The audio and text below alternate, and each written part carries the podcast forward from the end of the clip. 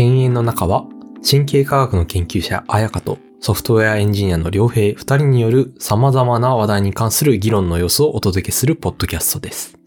iTunes、Spotify などで配信中。感想や質問などは、ハッシュタグ、犬猿の中をつけてツイッターにつぶやくか、マシュマロにても受付中です。ということでね。なんかこれやってみたかったですね。それずっと言ってたよね。一番最初に、あの、うん番組の概要と、あの、フィードバックを受け付けてますっていうやつね。ううん。うんまあ、あの、やってる番組の方もいらっしゃるんで、はい。こう、ちょっと、番組っぽいなと思って。確かにね。うん。あの、YouTube とかのね、なんか、最後にチャンネル登録お願いします、ああ、そうだね。に近い、こう、ものがあるよね。ちょっと番組っぽさが増す要素として。うん。例えば最近あの、番組の、あの、後ろに、あの、サブタイトルを入れるっていうのをやってみたんですけどね。あどうですかね？なんか、あの、一応いろいろ議論した結果、あの、研究者エンジニア夫婦の理系な日常といあ、う。うんの経編の中の後ろにダッシュをつけてね、うん。うん。あの、入れてます。はい。割と、その、ポッドキャストアプリとかでも、あの、まあ、家の中って何かを知らずにそのアプリ上で見つける人っていうのも、もうありがたいことに増えてるのかなということがあって、でもうん経営の中ってこう伝わるんだろうかみたいな。そうだね。そう研究者とエンジニアっていうのが、まあ、まあ、うん伝わるのかっていそうですね。うん。あとまあ、一応犬猿の中という仲が悪い様子うんを、あの表す言葉にかけてるんだけど、それも伝わるだろうか。あ、あの、犬と猿ってことですね。そうですね。うんうんって言いつつ、まあ実はそんな仲悪くないよ、みたいな、そういう話なんですけどね、うん。まあちょっとサブタイを入れて、ちょっと番組っぽくしてみましたということですね。いや、うんその、チャンネル登録お願いしますって話うん。あれを、なんか、こう、息子が、さよならの意味だと思って、あのあ、さよならっていう意味が、こうチャンネル登録お願いします って思あ、ってね。幼稚園から帰るときに、はいはいはいチャンネル登録お願いしますって言うっていうのを SNS で見かけて、すごいな YouTube って思った、ね確かに。でもちっちゃい頃からずっと YouTube 見てたら、うんうん。だって、さよならの代わりに、チャンネル登録よろしくお願いしますって みんな言ってたら、うん。あまあ勘違いするよね。なんだろう、人は見たもので学習していくんだなっていうのを感じるよね。面白いね。うん。まあポッドキャストばっかり聞いてるとそういうことが起こるのかもしれないですけど。うんそれは、そこまではないか。子供は聞かないからね、うん。ラジオ。確かにね。うん。確かに、なんだろう。こう、ラジオって、こう、昔も、こう、中学生とか高校生でデビューするみたいなイメージ。ああ、そうだね。しかもちょっと大人なものとしてうん、こううん、聞き始めるよね。うんラジオ聞いてました子供の頃、うん。中学生とか。あーあー、一応聞いてたお。あの、とまあ音楽番組が多かったけどへね。ーあの、ランキングとかのやつを聞いて。うん。うん。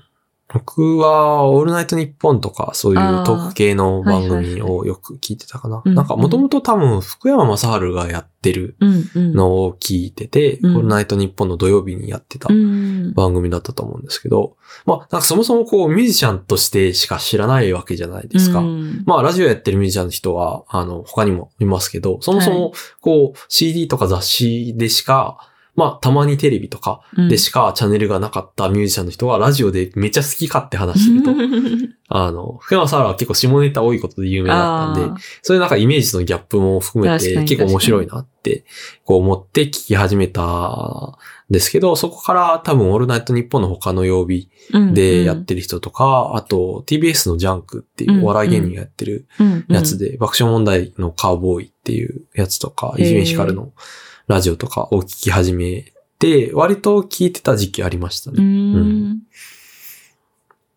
うん。割とラジオっ子だった時期は一時期あり、あ、そうだったんだ。うんうん。からのポッドキャストっていうのは、まあちょっと影響しているのかもしれないですね。うんうんううんん。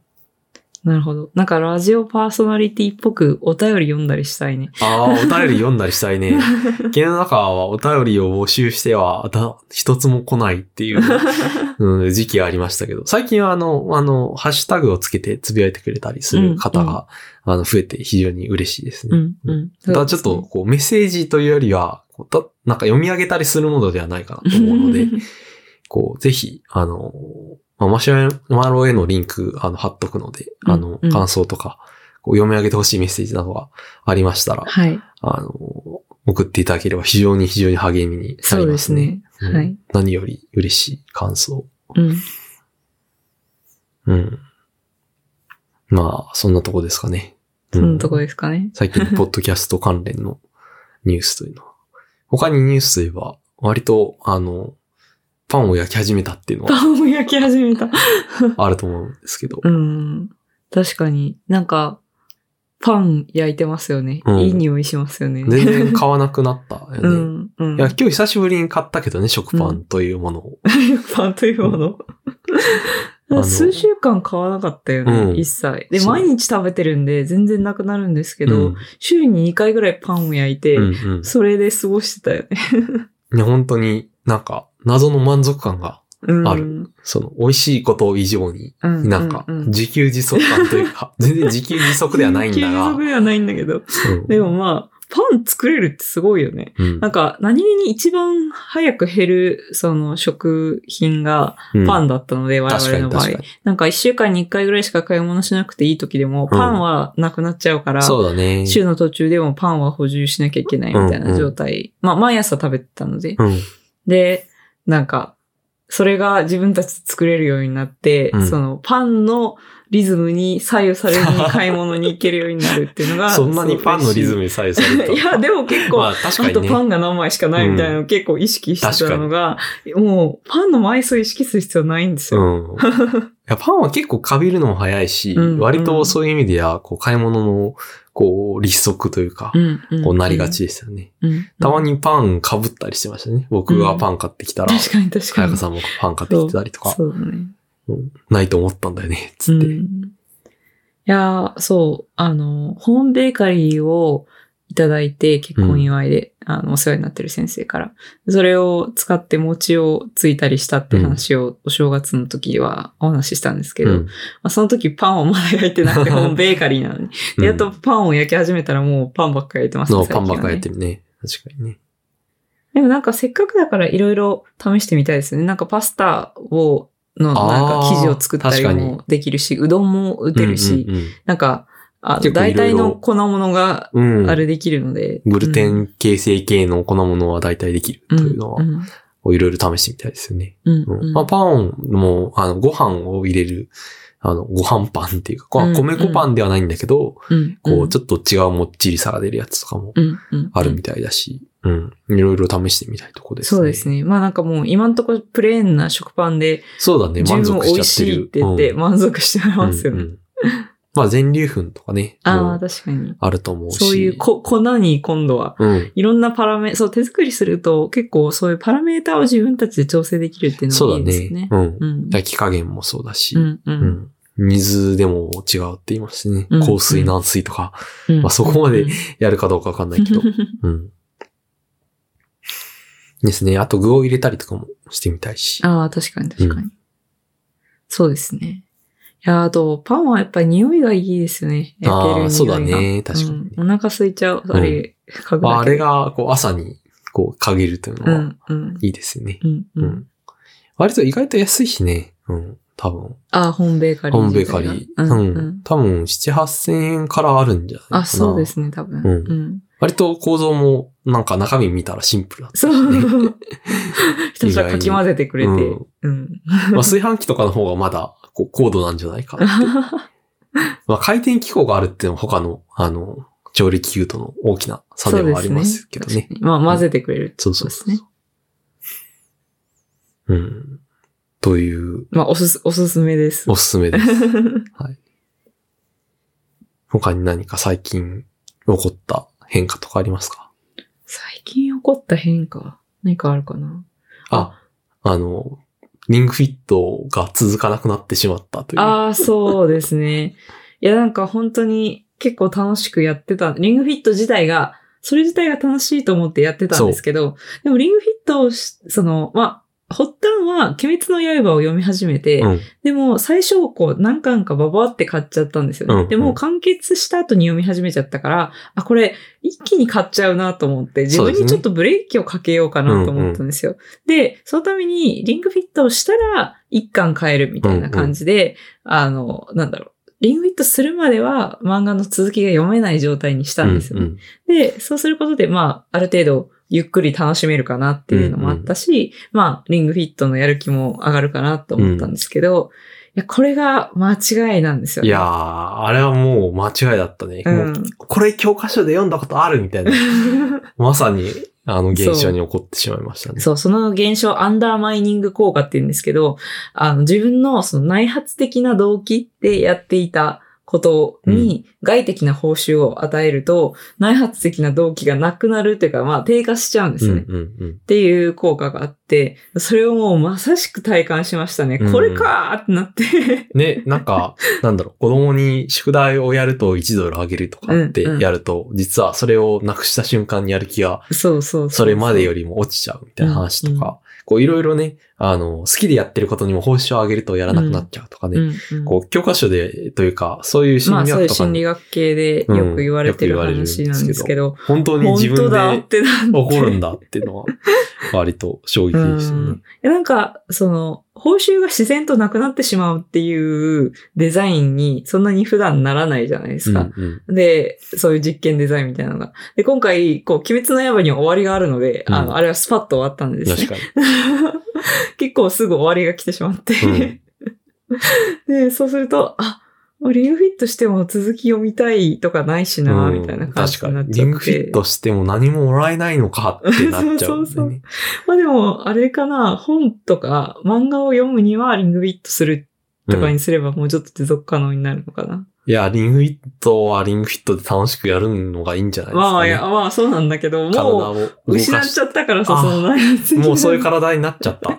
いや、わかんない。まあまた内発的な動機を高めるところからスタートしなきゃいけないかもしれない。うん。僕はなんかたまに、その、あの、彩香さんがいない時にやってるんですけど、それは割と 体を動かしたくなるからやってるっていう感じになってるので、ちょっとそこまでこうジャンキーな感じジャンキーな感じ。にはなってないかなと。自負しております。と、とはいえ私も今日久しぶりにチャートリングフィットは、あの、うん報酬なしでもやったんで大丈夫です。うん。また続けていきましょう。これから、あの、挽回します。挽回しましょう。うん。あ友達に何人かクリアしたっていう人がいて、え、999とかだよね、レベル。あ、レベルの上限が。うんうんあ、でもそれとはレベルの上限とは関係なくクリアがあるのか関係なくクリアなるが。ほど。あ、でもまあ、クリアに向かって頑張ろう。それでなんかやる気出てきた。そうですね。うん結構続けてた人がやっとクリアした。多うん分半年ぐらいやったんじゃないかな。ああ、まあでもちょうどいいよ、それくらいが。うんうんあの、クリアしちゃったら多分またしばらくやる気なくすと思うから、確かに。ちょっと、ゴールはしばらく先の方がいいかな。まあ一応クリアを目標にじゃあ、そうですねやっていこ。う。あ、ゴールができたことでちょっと、うん。なんか、あ、また動機が、出てきました。内発的な動機モが。チベーションが高まってきたかもしれないですね。でもなんかこう、ゴールを設定すると、なんか、やる気になるっていう、そういう研究もありますよね、うんうん確かに。なんか、こう、そういうのって、本で見てふーんってなるけど、結構自分のコントロールでも、こう参考になるというか、うん。ありますよね、それね。割とそのリングフィットとか、まあ運動系っていうのは、うんなんだろう。こう、やらなくても死なないし、仕事に支障があるわけじゃないから、うん、うん割とそういう純粋な、こう、やる気を出すための工夫を図る。うんあの、いまあ、いいい、系なのかもしれない。うん、うん。なんかテーマですよね。うん、ううん。確かに。いや、これから、あの、リングフィットと己というのを研究することで、あの、自分のやる気をどう出すかってことを分析して、まあ、それを仕事にも活かしていけたらなと 思います。すごい高尚なリングフィット。やる気の出し方です。うん。うん。はい。他には、あ、なんか言おうとしてたのは、何でしたっけ？あ、忘れちゃった。忘れちゃった。あ、あとはなんか僕がもう一つ最近の変化としては、あの、ロードバイクを買う決意をした。あ、本当？うんうんうん。あの、いやなんか発端は、あの、なかなか山に行けないな、みたいな話で、まあどうしてもなんか山小屋とや泊まったりとかっていうのは難しいし、うん。まあそもそも冬で、まあよく考えたらというか、よく考えなくても、登山シーズンってめちゃめちゃ短いんですよね。うん。うん。うん。うん、基本的には北アルプスとかの、あの、高い山っていうのは7月、8月、9月で終わり、みたいな。うん。で、あとは雪山。っ確かに。ていう感じで、まあ、あの、まあ、低山とか登れよっていう話なのかもしれないんですけど、ん。まあ、ちょっと公共交通機関とかも最近、なんだろう、使いにくいっていうのもあって、まあ、割とその、足が遠のいてたっていうところはあったので、うん。あの、まあ、自転車っていうのは結構、そのコロナ時代にいい、こう、移動手段なんじゃないかと。あと、まあ、もともと登山とも結構似てるしね、うん移動するのを楽しむ。スポーツで、なんかそんな勝ち負けとかないし、自分のペースでできるってのもいいなと思って、うんうんで、自転車を、まあ、始めるというか、まあ、再開っていう感じかな、自分の中では。クロスバイクを持ってた時に、うん。結構、あの、ツーリングとかしたことがあったので、うん。うん。う。ん、今度はロードバイクを買って、うん本格的にやってみようかなとうん。うん。思い、あの、この一週間ぐらいは、あの、いろんなロードバイクを比較し、めちゃめちゃ楽しそうだったよね。あ の、Kindle Unlimited で自転車系の雑誌が、あの、無料で読めるので、うんうんそれをひたすら読み、うんあの、比較検討し、うん。うんうん。でも買っちゃうともう買う、うこう、どれを買おうかなっていう楽しみはなくなっちゃうから、いかにその決断を引き伸ばし、2、3週間ぐらいずっと、そうだね。それ結構引き伸ばしたね。うん。いや、もう正直、これかなっていう、あの、ものはあったんですけど、うんうんいや、それじゃないかもしれないっていう可能性を、そうね。いこや、悩むのが楽しいんですよね、でもね。つぶさめにいろいろうん。調べたりしてましたね。うん。うん。いや、なんか、そういう新しい趣味に関して調べ始めたら、ほんとすごいよく調べてるよね。ああ、そうかもしれないですね。調べるの好きだよね。まあ趣味というか、なんだろうな。例えばなんか机買うとかもね、うん、うん。こういろいろ、あの、開空間はどのぐらい広いのかっていうことをまずは調べ、うん、うん。その中で自分の欲しいものはどれかっていうのを調べ。うんうんいや、その、いろいろ調べるっていう能力はめちゃめちゃ助かってますね。あ、本当ですか、うん。いや、それは、家電とか買うときも、そんな感じで、こう、ベストなソリューションを結構探るじゃないですか。うんうんあなんか、それのおかげで、こう、なんだろう。やっぱり、家事を自動化するっていうの一つとっても、うん。こう、なんだろう。家電まずいいの買わなきゃいけないし、うん。なんか、こう、ちゃんとコスパいいやつを買わなきゃいけないじゃないですか。うんうんで、それ調べたり、その、まあ、ちゃんと使い方を、こう、説明書しっかり読んだりとか、うんうんなんかそういうのって、やりそうで、意外とみんなやらないことだと思うんで、確かに説明書を読んだりみんなしないうんということはあるよね。うんまあ俺もなんかあんまり最近までしてなかったけど、うん、うん。説明書って面白い ですよ。うん。いや、意外とね、なんか、こう本質的なことを書いてる。うん、普通にあの作った人がこう使ってほしいっていうのを書いてあるので、なんか毎回掃除しないとこうなるみたいうな。ん、うん、うん。で、大体壊してから学ぶんで、うん我々はその心理を。うん。で、説明書を読むと書いてあるんですよね。うん、うん。毎日掃除しないとこれがこうなるよっていう。うん。うん。なんか、説明書というのは非常にいいですよ。うん。読んだ方がいいと思います。わかりました。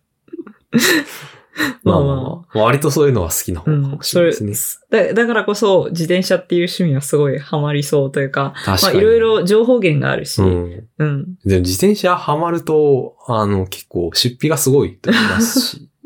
う んうん。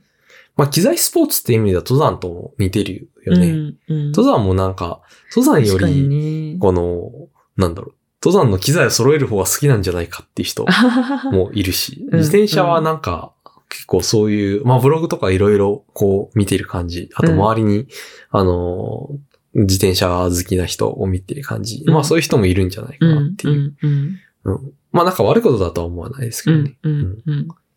まあ、いいんじゃないですか。あの、ほどほどに、ほどほどに。はい、始めてみようと思います。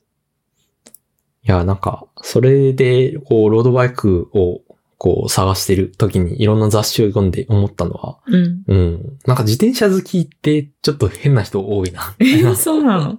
うん。いや、なんか結構やっぱマニアックな人は多いんじゃないかなとは思います。うんまあそれはなんか機材系のスポーツで割とあることなんじゃないかなとは。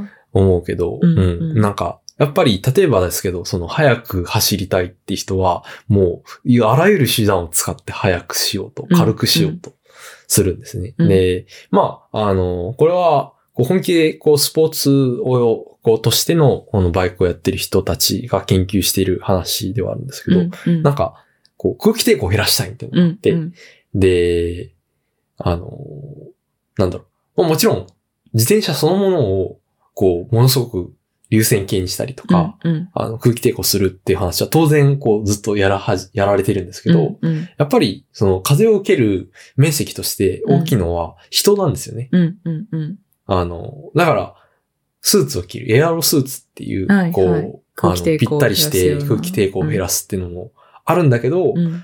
まあ、その胴体部分はもう完璧になった。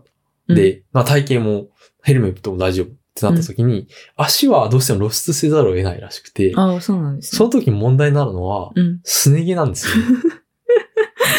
で、すごいみんな真面目だなと思ったのは、うん。ちゃんと風洞実験っていううん。やつを使って、風洞実験っていうのは、風がグワーって出てくる筒みたいなのに、こう、模型と自転車を入れるんですね。うん。うん。で、自転車が、なんか、例えば四角い形と丸い形だとどちらが抵抗が少ないでしょうか。はい、はい。で、抵抗が少ない方が、当然、その、漕ぐのに必要な、あの、エネルギー。例えば、一定のエネルギーで漕いでるときに、うん。前に進む力と、その抵抗として失われちゃう力、うん。どっちが多いか。で、その進む力を増やしたいって感じなので。あの、抵抗が少ない方がいいと。うん。どのぐらいの抵抗になるかっていうのを測るのが、風洞実験なんですけど、うんえ、それはどうやって、その、なんていうか、不圧というか、測っ、不圧？ああ、多分その、あの、ロードバイクを固定するうん。じゃないですか、台に。うん。で、その台にかかる、その、効力の大きさ。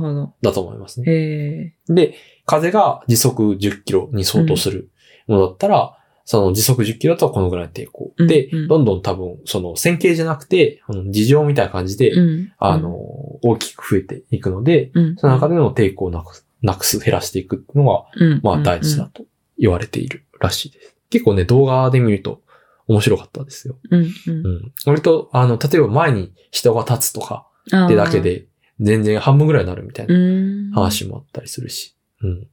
で、なんか、うん、すいません風洞実験で、こう、うんそのすね毛の話をしたんですけど、だかうん。らいろんなことを工夫をして、うんで、どのぐらいの効果が出るかっていうのを。測ったらしくて。それは自転車メーカー、スペシャライズドっていう自転車メーカーが、うん。こうやった実験として公開されていると。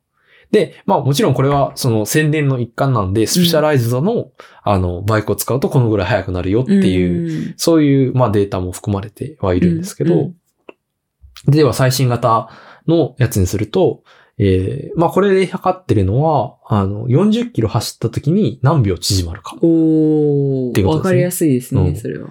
40キロは多分めちゃめちゃ頑張ると、1時間2時間とかでいけるのかな？なので、まあ、その中での何十秒って話なんで、うんうんまあ、あの、レースの人にとっては大きいけど、僕ら、こう素人にとってはまあそこまでうんではないみたいな感じです。で、昔の古いスチールバイクをうん。最新のこうエアロロードと呼ばれるような自転車に変えると、うん。マイナス50秒減りましたと。うん。うん。で、でも実はそれよりかなり大きいのは、そのウェアを、あの、タイトフィットっていうタイトなものから、カジュアルウェア、多分なんか T シャツジーパンみたいな感じのものにすると、4分増えますと。へーへーへーへー。だから、あの、逆にカジュアルからうん、タイトフィットにすると、それだけ、こう、なんだろう、短くなるってことですね。うん。それから、なんかブレーキを変えたりとか、なんかスーツの姿勢を変えたり、手袋をあのつけたりとか、うんいろいろしてるんですけど、最後にすね毛を剃った時。で、すね毛をするとなんと、えー平均値でマイナス70秒。すごい。でこれは、スチールバイクから最新型の自転車よりも大きい効果が出る と。すね毛。すごいですよね。すね毛毛すごいのな。巻き起こす乱流の大きさたるや、すごかったと。で、だから自転車買ってる場合じゃないっていうことですね。まずはす自ね転車買うよ毛、りすね毛剃ってからにしろと。まあもちろん全部やるともっと速くなるので、別に、あの、ロードバイクを買い替えるってことは、あ効果はあるんですけど、うんうんまずはそれを試した方がいいと。うん。ただだしね。うんっていうことを真面目に研究してるのはすごい面白い面白いですね。うんうん。まあ完全にやっぱ流体力学を、うんこう、最終的には速くなるためには、こう、うん突き詰めることになるし、っていう意味でなんか、こう、サイエンスとの距離が近い感あ、そう覚はですね。それはそんな感じはしますね。なんだろう。私の知り合いで、その、なんだろう。バイクやるひ、バイクというか、あの、自転車やる人うんうん。たち、お医者さんがすごい多いんですよ。うんうんなんか、こう、なんだろう。循環器とかやってる人が、まさに。こう、まさに、そうそうそう、やってたりするから、なんか、突き詰めると、その人体と流体力学、うんうんの、その、をいかに使って、こう、いかにジュールを生み出す、ジュールを生み出すかいいの なんだっけ、ワットか。なんかワットを生み出すかと。うんそそしてその生み出したエネルギーをどう、あの、抵抗なく、あの、うん地面に伝デリバーえて。するかといううんことですね。うん。すごく、あの剣、円に近い話なんじゃないですかね。ロードバイクとそいうなのかな。剣と円の間と言われ、言えるんじゃないかなと。いや、はい実際だってそのエンジニアリングの結晶である自転車まあと、最終的に、は乳酸というか、なんか、こう、解凍系を使って、うんガンガンエネルギーーを生み出していかなきゃいけないわうんけで、うんそこは割となんかバイオロジーの話うんうんだし、うん。っていう、まあ無理やりなつなげ方しましたけどね。はい。うん。割とそういう面白い発見もうんうんうん。ありましたということで。はい。はい。まあまた、あの、まだ、あの、ロードバイク買ってはないんで、あの、実際に乗ってみての、あの、うん感想とかはお伝えできればなと思いはい。ます。そうですね。まあ、ロードバイク会もやってみたいね。そうだね。うん。まあ僕らがまずは勉強しなきゃいけないけどね。うんいろいろう。ん。うん。まあ、今のところは、あの、サイドバイサイド、うん。FM を、あ、サイドバイサイドレディオレディオ。ですね。あの、ちょっと前回紹介した時に、あの、名前を間違えたステップバら、イステップってちょっとステップバイステップ FM って言って倍しか合ってないって非常に失礼な、あ失礼。の、それは相当失礼だよ。かましてしまったので、うん訂正してお詫びいたします。はい。はい。すいませんでした。っていう、まあ、自転車系のあの、ポッドキャストがあって、はいはいで、結構僕が最近聞き始めた、あやかさんにも紹介したんですけど、うう面白かったです。うん。いや、うん非常に、あの、自転車競技うん、のことについていろいろ、あの、知れて面白い、ポッドキャストですね。はい。我々も勉強していきたいですね。はい。はい。まあちょっと、あそこまでいけるかどうかわかんないですけど、まあ研究者エンジニアとしての視点が、もしも、あの、出せたら、ちょっとそういうことも入れていきたいなとはい。思います。あと、まあ登山会もね、やりたいよね。確かにね、うん登山は結構語れる気がする。語れるよね。やっぱ、コロナの後に始めたから、うん。割とその実際に数をこなせてないっていうのがね、うん、最近はね、うん確かに。まあ、キャンプ飯とかね、うん結構いろいろいろいろ話はあるんですけどねまあなんか振り返りながら話しても。いいんじゃないですかね確かに。あの、アイスランドとか、はい。ネパール行った話とかもはい。はい。ありますし、うん。そういうね、趣味の話もいろいろできたらなと。はい。うん。まあ、趣味の話逆にばっかしてる気もしないでもないですけどね。ね。はい。まあ、あの、あの、テーマの投票もありますので、はいぜひ、あの、どう、どういう話が聞きたいかとか、はい。ですかね。はい。